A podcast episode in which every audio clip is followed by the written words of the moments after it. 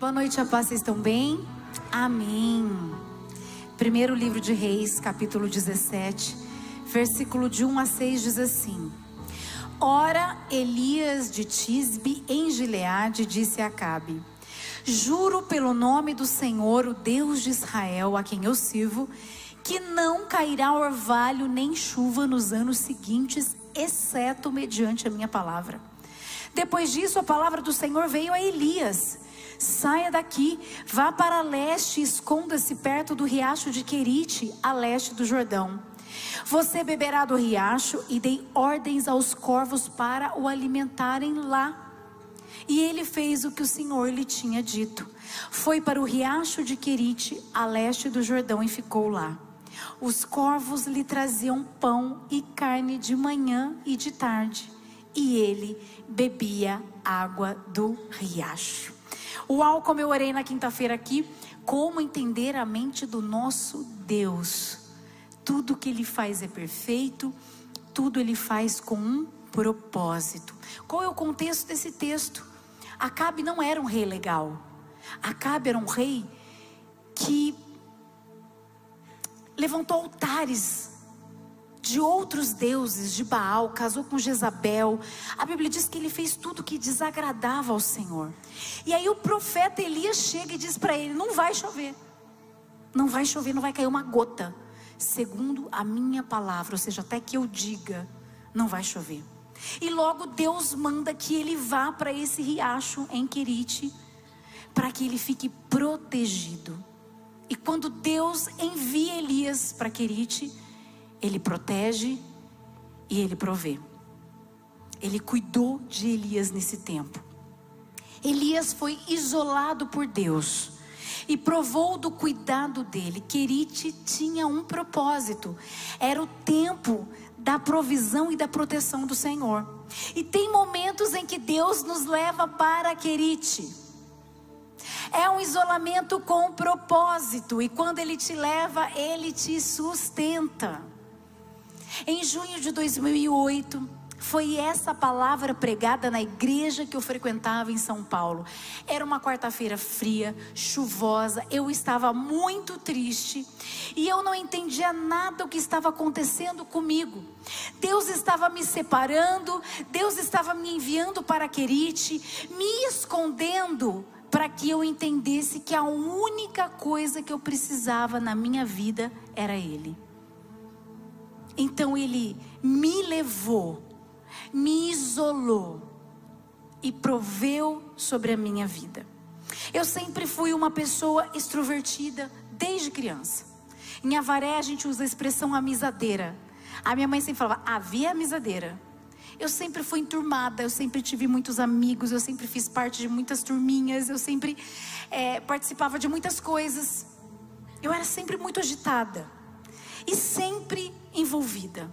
Na minha juventude, eu levei isso para minha juventude.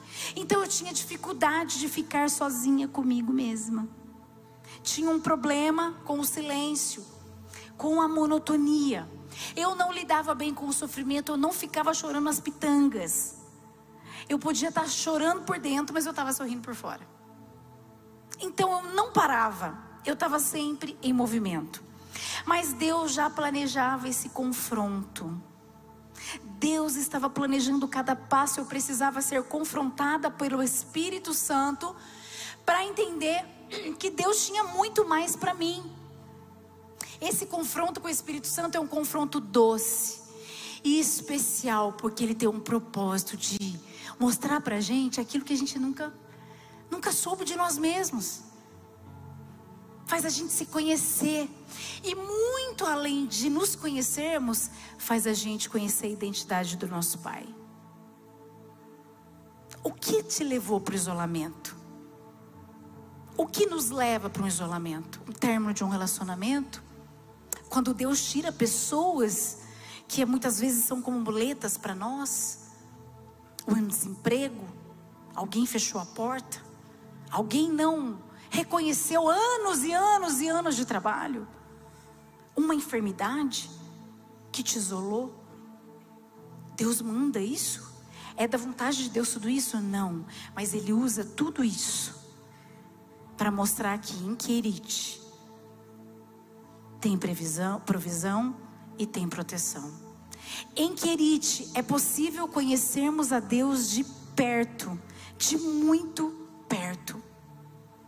Então, nesse confronto, eu comecei a descobrir coisas sobre mim. E você entende as suas motivações e as suas ações de muitas coisas. Deus mostra coisas que você fez consciente e coisas que você não sabia. É um acerto de contas de pai para filho, sabe assim? É em amor, mas é libertador e transformador. Mas eu estava muito triste. Quando o Senhor me isolou, eu me senti muito sozinha. Eu estava muito magoada.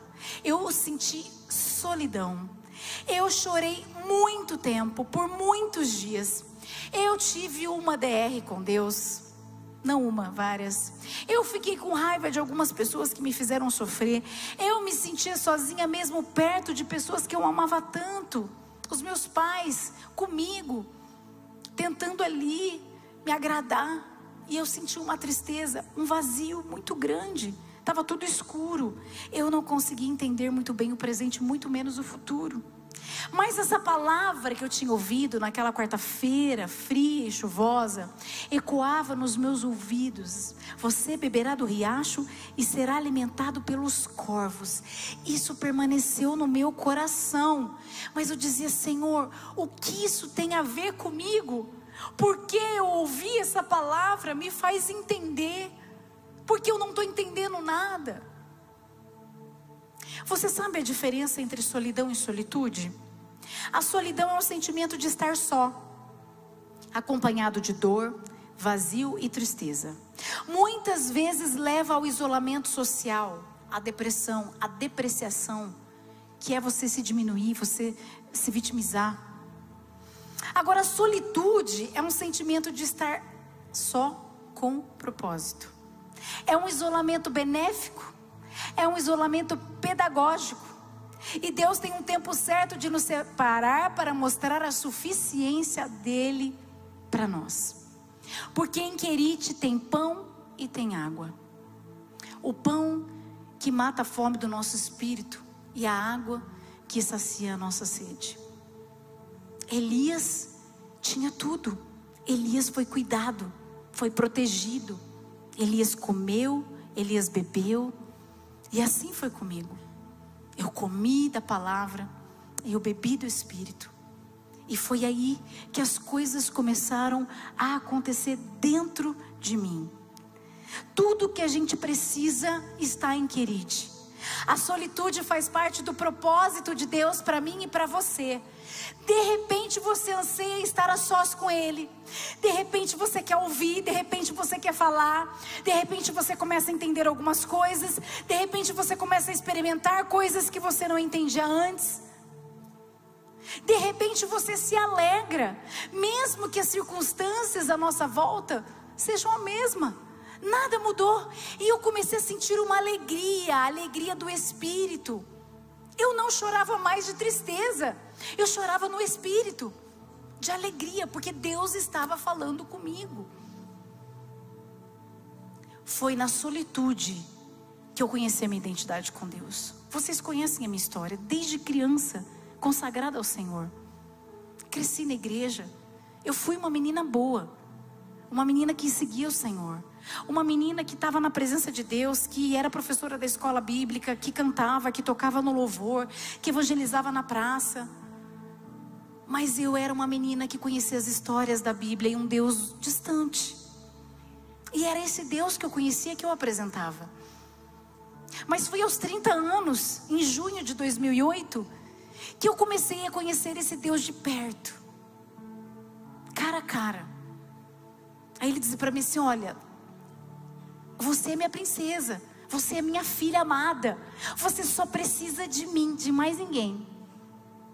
E quando você entende isso, você está pronto para uma nova geração. Porque tudo tem um propósito. Todo querite tem fim. Porque a Bíblia diz que quando o riacho secou, veio uma nova direção para Elias. Sai daí, vai para Sarepta em se encontrar com uma viúva.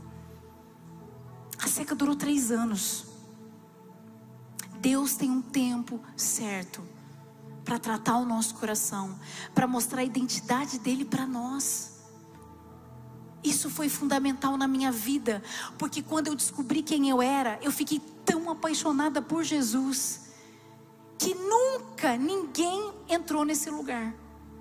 O meu namoro foi diferente, as minhas decisões foram diferentes, o meu casamento foi diferente, porque Jesus sempre falava e eu obedecia. Eu achava que eu tinha Deus no meu coração, mas foi na solitude, não na solidão. A solidão não é pedagógica.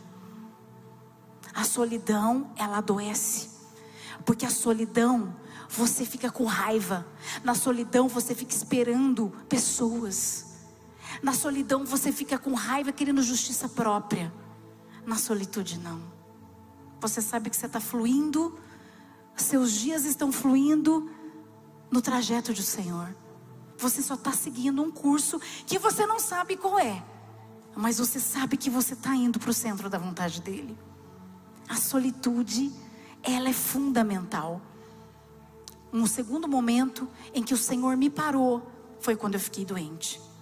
Eu fiquei de cama por três meses e eu tive que parar tudo para de novo estar a sós com o Senhor.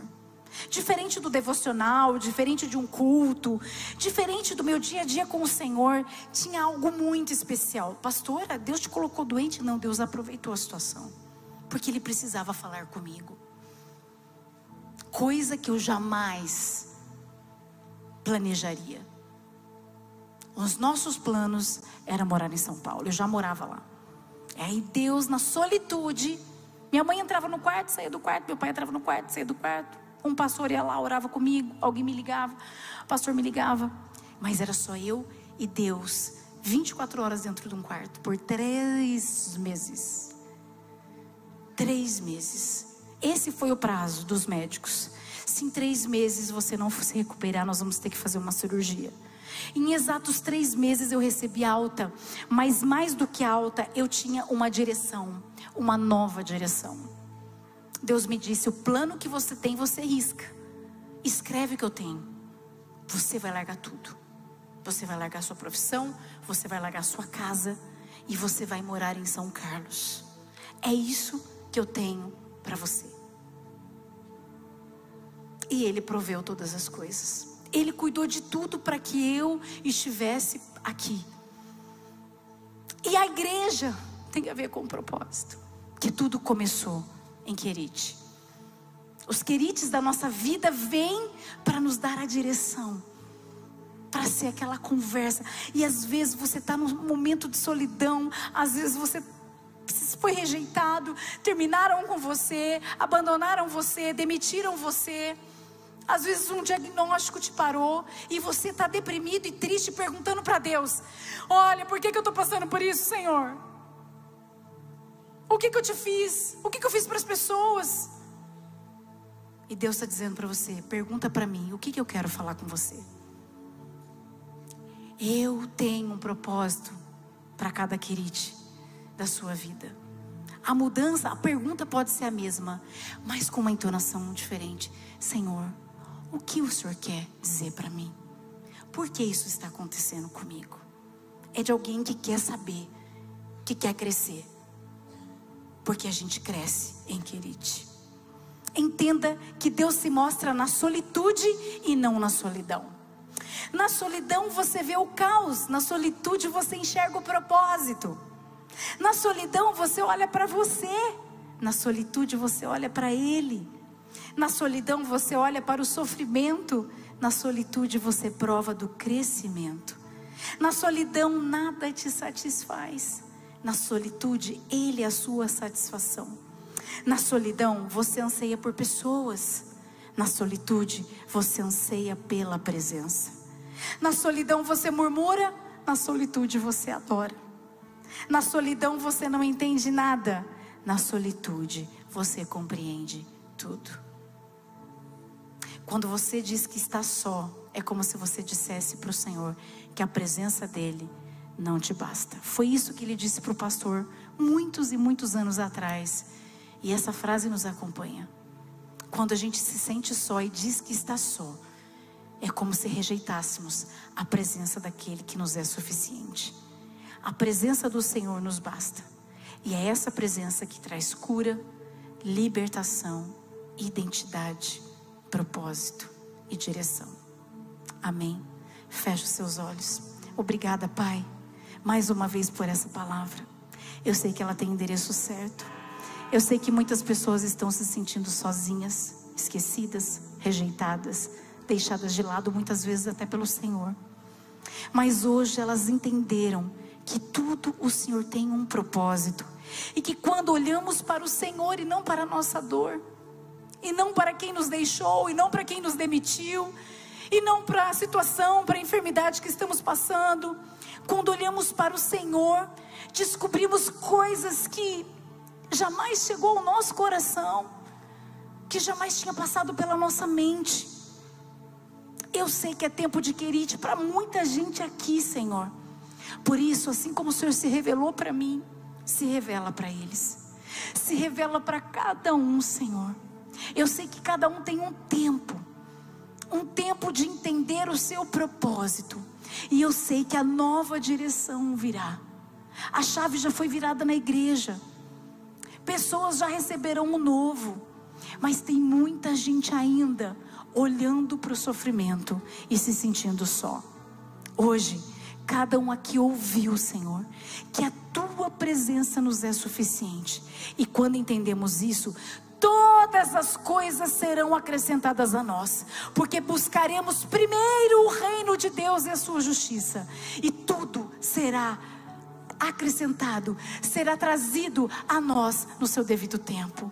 Por isso eu já te agradeço por essa palavra e por toda a transformação que o Senhor já começou a fazer nos corações, por toda a resposta lançada aqui nesse altar. Em nome de Jesus. Amém. Aplauda ao Senhor.